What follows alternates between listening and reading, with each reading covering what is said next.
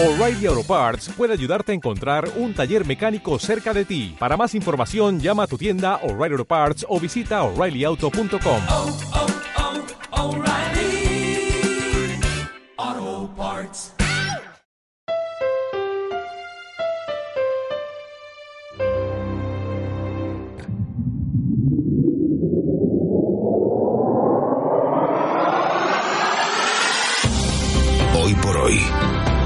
Aymar Bretos.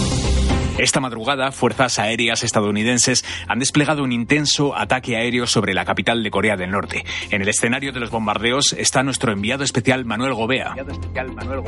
El ataque empezó a las 5 de la madrugada hora de Pyongyang y se prolongó durante casi una hora. La ofensiva se ha centrado en edificios administrativos y también en algunos especialmente simbólicos para la población del país, como el Estadio Rumbrado Primero de Mayo, que ha sido prácticamente reducido a cenizas. Esta operación llega apenas dos horas después de que una enorme explosión derruyese el Palacio del Sol de Kumsusan, uno de los edificios más emblemáticos de la ciudad, por causas todavía desconocidas.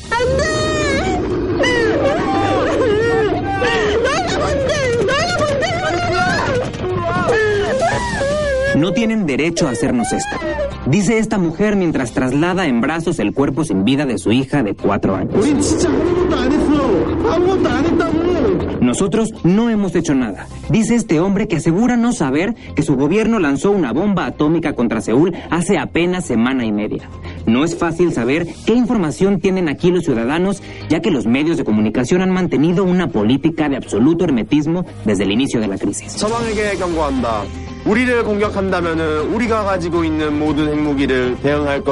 Ni siquiera los mensajes de Kim Jong-un, como este que escuchamos donde advierte al mundo de un ataque nuclear a gran escala, han podido ser vistos en el país. La cuestión ahora es si tras este bombardeo, Pyongyang cumplirá su amenaza de responder con su arsenal atómico contra las potencias aliadas. Lo sabremos en las próximas horas o minutos.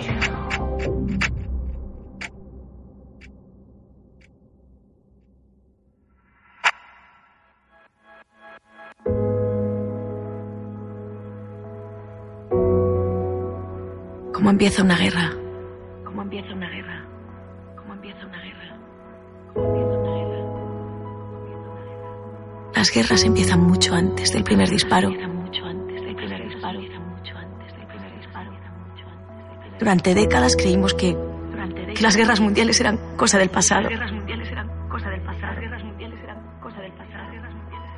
Que una tercera guerra mundial nos destruiría a todos y nadie deseaba tal cosa.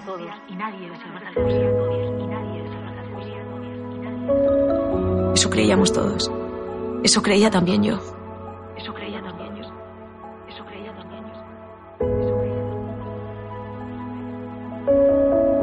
Por supuesto, estábamos equivocados. Estábamos equivocados. Estábamos equivocados. Guerra 3, segunda temporada. Episodio 8. Medianoche en el reloj del apocalipsis.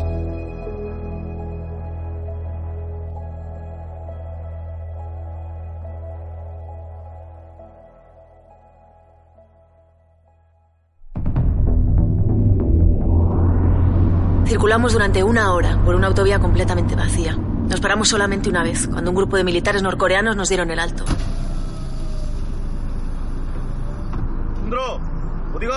Pero, nada más ver a Ernesto al volante, se cuadraron y se apartaron del coche.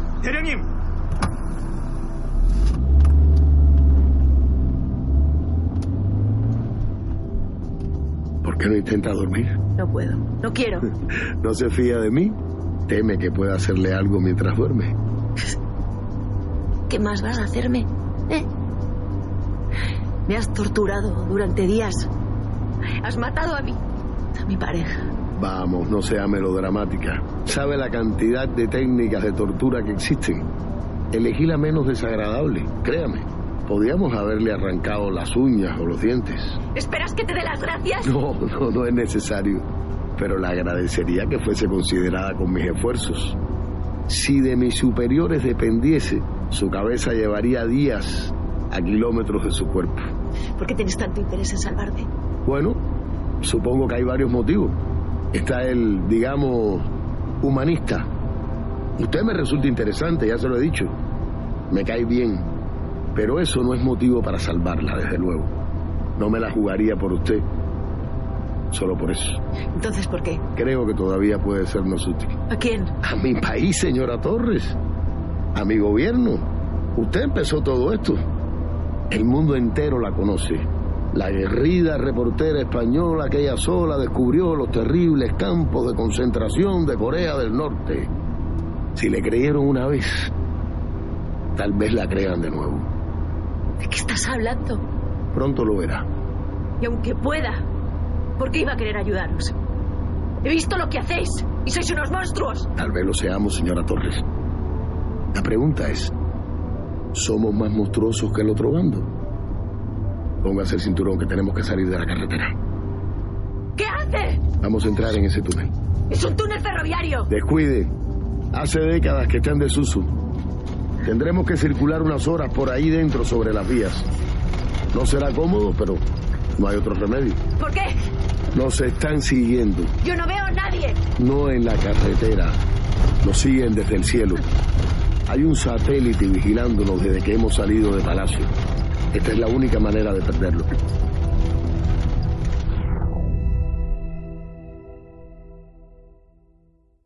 ¿Se ha filtrado algo? No. Los medios creen que fue la resistencia quien voló el palacio. Bien, intentemos que siga así. Ni una palabra a esa periodista amiga tuya. No quiero que Londres me crucifique. No es mi amiga, presidente. Sí, Presidente, el general Vargas está aquí. hazle pasar. Presidente, ministra. General, Pase, siéntese.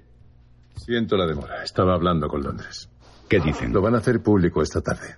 La operación. Así es. Van a decir que intentaban capturar a Ernesto González. Lo cual es verdad. ¿no van a mencionar a Jimena? No, ni a nosotros. Oficialmente era una operación exclusivamente suya. Lo cual también es verdad. Bien. ¿Por qué esta tarde? Bueno, esperan que con los bombardeos la noticia pase desapercibida.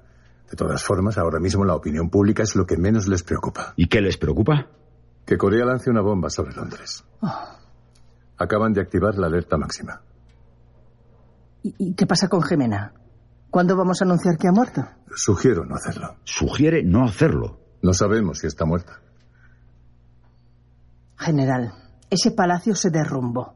Nadie ha podido salir con vida. Tengan. ¿Qué es esto? Imágenes satélite tomadas por los británicos segundos antes de las explosiones. ¿Y dónde tenemos que mirar? Aquí. Un coche. Así es. Salió a toda velocidad justo antes de la detonación. ¿Quién iba dentro? No lo sabemos. Pero es el coche que usaba Ernesto González. Dios santo, es que no hay manera de matar a ese cabrón. Eh, espere. ¿Cree que se llevó a la señora Torres? Existe la posibilidad de que lo hiciera, sí. No, no, no, no, no, no. Eso no tiene sentido. ¿Por qué iba a sacarla de allí? Si González pensaba o sabía que era una operación de salvamento, solo podían ir a por Jimena. Eso no era una prisión, era un palacio. Hasta donde sabemos, no había más prisioneros que ella. Tal vez trataba de impedir que la rescataran. ¿Y por qué no dejarla y que se muriese dentro? ¿Qué le importaba a él? No podemos saberlo. Tal vez se haya vuelto algo personal, o quizá nos falta información.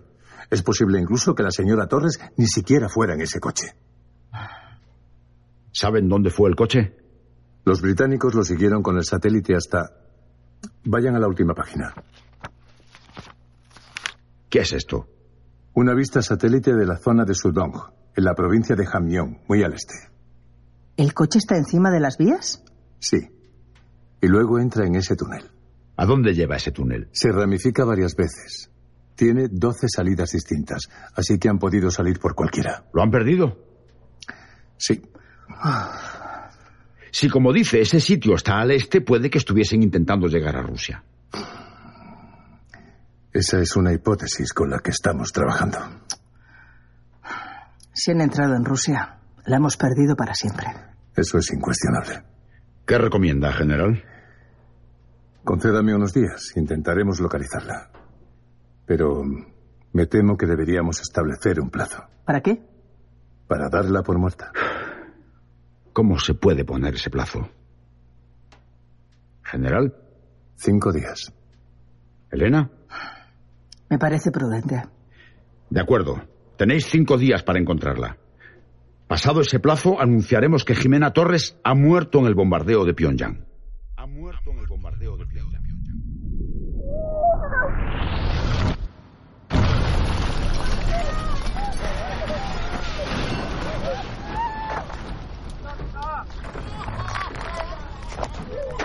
Excuse me, ma'am. You speak English? 뭐? I'm looking for a Spanish woman. Jimena Torres. Mierda. ¿Quién? Manuel. No mames, Richie. Manuel.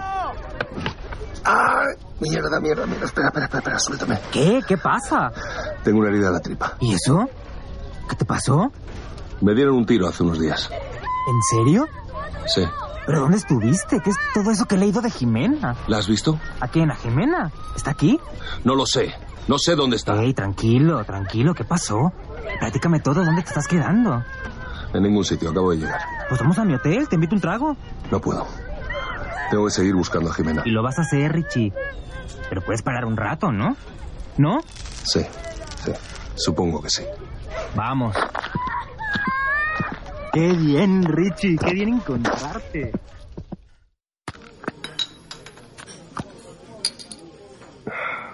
Qué buena.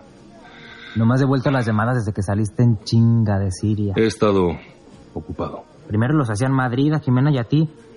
Y luego leí que se habían fugado. ¿De dónde? De Madrid. De una casa donde se habían metido. ¿Eso han dicho? Hijos de puta. Oye, ¿qué es eso de los campos de concentración? ¿De verdad que lo vio? ¿Cómo que si de verdad lo vio? Pues... Se dice que no es verdad. ¿El qué? Eso. Se dice que no hay campos de concentración aquí, que la engañaron. ¿Y quién coño dice eso? Yo qué sé. Por ahí. Por ahí. Ya sabes, chingado, los corrillos. ¿Desde cuándo te fías tú de los corrillos? Me fío más de los corrillos que de mis propias crónicas. Claro que hay campos de concentración. ¿Tú los viste? Jimena los vio. Y desde entonces nos han intentado matar. No sé ya cuántas veces. ¿Qué le pasó a Jimena? ¿Por qué no está contigo? Se la llevaron. Los servicios de inteligencia coreanos. Cuando te dispararon. Sí. Se supone que la están buscando. ¿Quién? España, los italianos, yo qué sé. No me creo una mierda. Bueno, ¿lo ves? Vamos progresando, no te crees una mierda. Nos han utilizado. Nos enviaron aquí como cebos para llegar al jefe de la inteligencia coreana. Ernesto González. ¿Lo conoces? He oído hablar de él. El carnicero lo llaman. Dicen que es un experto en torturas. Cojonudo. Has cambiado tú. Ah, un tiro tiene ese efecto. ¿Dónde dejaste tu cámara? Me la robaron. No tengo ni ropa ni documentación. Eres un mendigo. Soy un superviviente. Algún día serás una buena historia. Los reporteros de guerra, cuando se junten por la noche en los hoteles, hablarán de la gran Jimena Torres y de aquel güey que siguiéndola se hizo mendigo.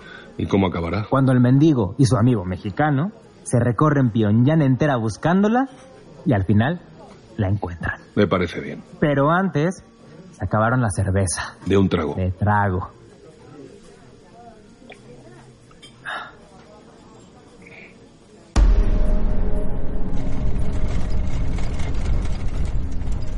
Circulamos por el túnel más de una hora antes de salir otra vez a la luz del día. Luego, Ernesto condujo dos horas más, por caminos sin asfaltar, hasta detenerse en lo alto de un monte.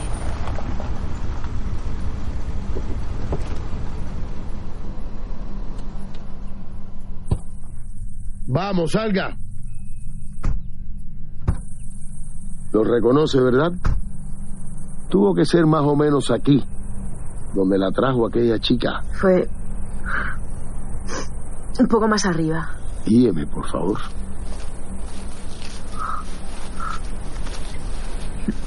¿Qué hacemos aquí?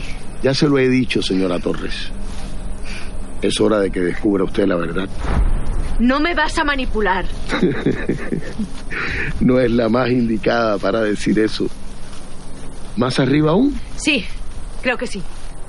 No lo recuerdo bien, estaba anocheciendo. Por supuesto. Por supuesto que. Por la noche todo es más confuso. ¿No es cierto? ¿Por qué la señorita Lee no la trajo de día? ¿Se lo ha preguntado? Tardamos en llegar. Tuvimos que dar un rodeo por el bosque. Muy bien. Y era la señorita Lee quien la guiaba. Sí. Fue aquí. Aquí nos paramos. ¿Y vio eso?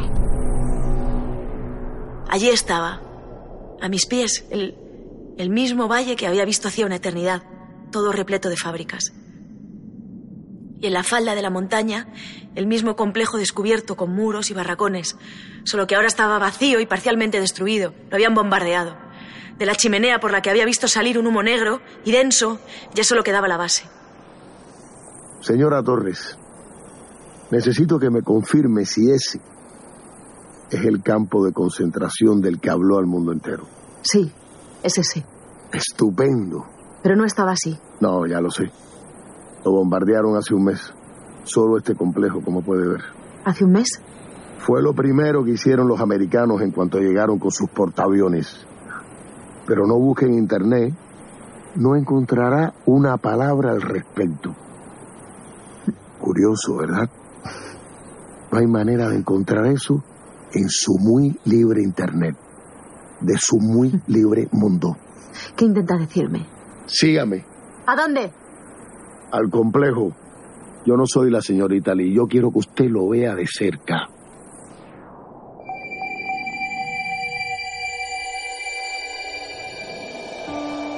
Aquí estaba la entrada antes de que la volasen en pedazos. Desde su perspectiva en el monte no podía verla. De haberlo hecho, habría visto que las puertas estaban abiertas y que había un centenar de bicicletas aquí aparcadas. Dígame, señora Torres, ¿usted cree que en los campos de concentración hay bicicletas en las puertas? Sé lo que intentas. Por supuesto que lo sabe. Pero espere, todavía no ha visto nada. Venga conmigo. No. No quiero entrar. ¿Por qué? Porque es una falta de respeto. Aquí ha muerto mucha gente. No sea ridícula. No voy a entrar. Aquí no ha muerto nadie, maldita sea. ¡Eso es mentira! Mentira. Le juro que que no sé, no sé por qué le consiento esto. A cualquier otra persona del planeta, se lo juro, ya le habría volado la cabeza. Es porque soy útil. No. Eso has dicho.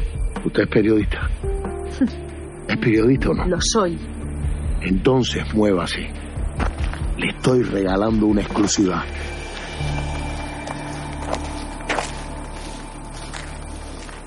Mire ese edificio. Ese sí lo vio desde el monte, ¿verdad? Sí. ¿Qué creía usted que era? ¿Cómo voy a saberlo? Exacto. Tenga cuidado con las paredes. No la he traído hasta aquí para que muera aplastada. ¿Qué es esto? ¿Eh? ¿Un almacén? Sí, señora Torres. Era un almacén. Abra una de esas cajas. Elija entre las... ¿Cuántas cree que habrá? ¿Diez mil? Escoja la que más le guste.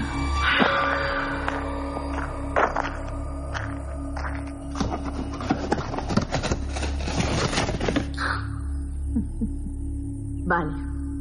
Pastillas de jabón. Hay que darle los mejores cosméticos al pueblo. ¿Qué? Eso es lo que está escrito en esa pared. Era el lema de esta fábrica. Una cita de nuestro gran dirigente Kim Jong-il, padre de nuestro líder Kim Jong-un. Le obsesionaba la cosmética. Durante la hambruna de finales de los 80, muchos norcoreanos murieron. La URSS y China dejaron de enviarnos dinero para los fertilizantes por razones que ahora no vienen al caso. Y perdimos todos nuestros arrozales. Había muy poco dinero y casi todo se dedicaba a salvar los cultivos. Pero incluso en esas circunstancias, nuestro líder Kim Jong-il ordenó mantener como fuese la industria cosmética y dijo, hay que darle los mejores cosméticos al pueblo. Luego su hijo adoptó aquella misma filosofía y en el 2014 ordenó abrir fábricas de cosméticos por todo el país. ¿Por qué?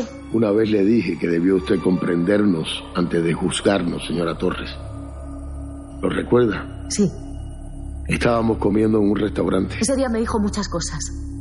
Sí. Y después de eso, desapareció usted entre la multitud. Casualmente encontró un único coche, el de la señorita Lee, a quien casualmente había visto unas horas antes. Jimin murió para que yo pudiese ver este sitio. No, no, no, no. La señorita Lee murió para que usted se convenciese de que había visto un campo de concentración. Venga conmigo. Quiero que vea una cosa más.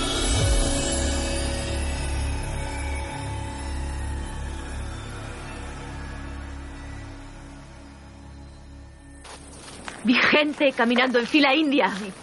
Vigilantes. Claro que lo vio, como lo vio también en el telar al que la llevé. ¿O acaso no lo recuerda?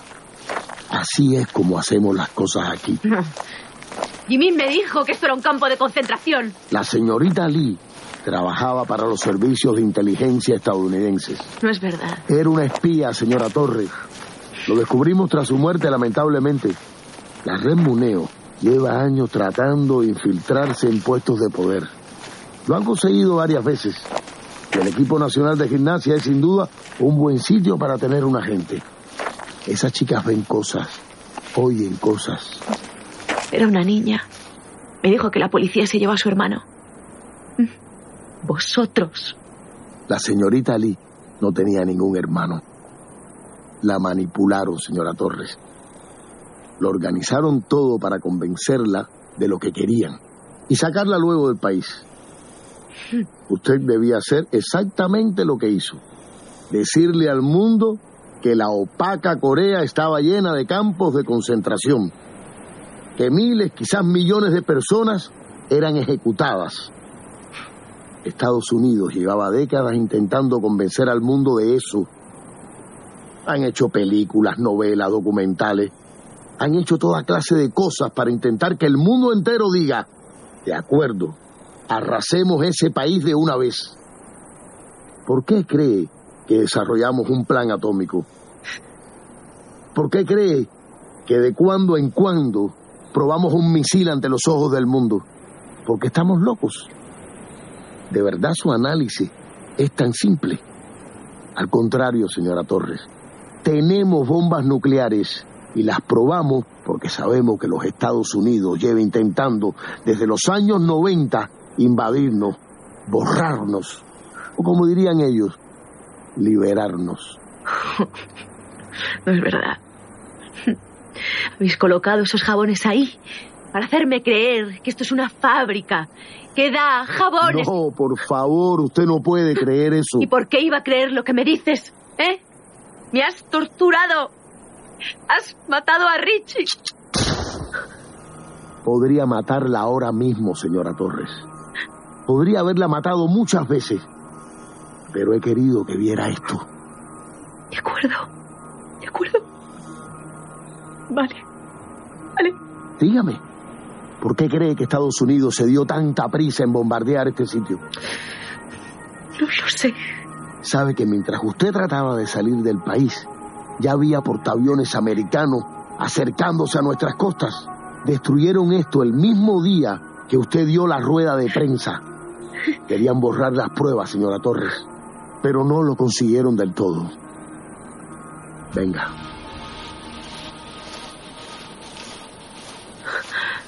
La chimenea. La describió usted con mucho dramatismo, muy propio de usted, muy alta, muy estrecha. Pero ¿acaso no son así las chimeneas de todas las fábricas? Esto es todo lo que queda del edificio donde estaba. Mire, ¿Qué es? son cubetas. El proceso químico para la fabricación del jabón es delicado y peligroso. Produce gases muy contaminantes. De ahí la alta chimenea, señora Torres. El humo era negro. Dígame, ¿cómo se puede ver humo negro en mitad de la noche? Yo, yo sé lo que vi. La sugestión es un proceso complejo. Cuando llegó aquí, usted ya había decidido que la República de Corea era un lugar terrible, que todos éramos unos monstruos, que la gente desaparecía por la noche, que era enviada a nadie sabe dónde. Es difícil luchar contra los prejuicios. No. No. Son prejuicios. Hace unos años, un turista tomó una fotografía en una peluquería de Pyongyang. Mostraba una serie de peinados, los que se ofrecía en esa peluquería. El turista colgó la fotografía en internet diciendo que en Corea del Norte solo estaban permitidos esos peinados. Es ridículo. Pero ¿sabe qué? Todos se lo creyeron. No puede ser. Lo es, señora Torres. Ha provocado usted esta guerra difundiendo una noticia falsa. Y lo ha hecho de la mejor manera posible, convencida de que era verdad. La engañaron para que engañase al mundo entero. ¿Por qué? Joder. Joder, ¿por, ¿por qué me lo cuentas ahora? Porque creo que todavía estamos a tiempo de pararlo.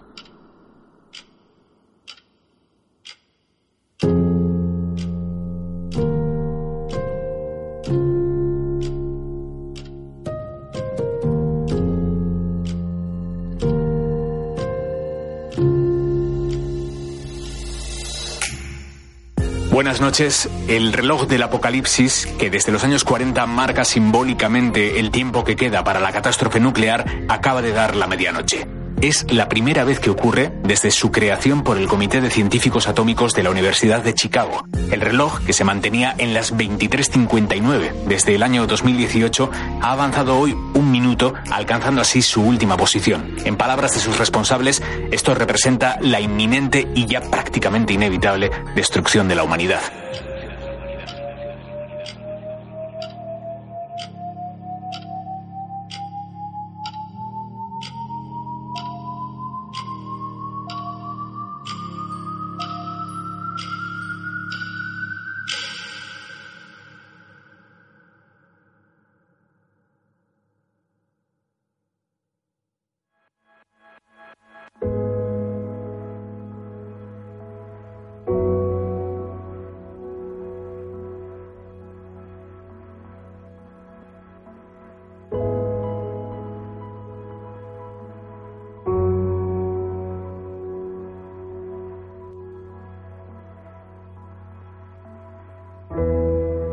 Guerra 3 es una serie original de Podium Podcast. Escrita por José Antonio Pérez Ledo, dirigida por Ana Alonso, realizada por Roberto Maján y producida por Jesús Blanquiño y David Tomillo.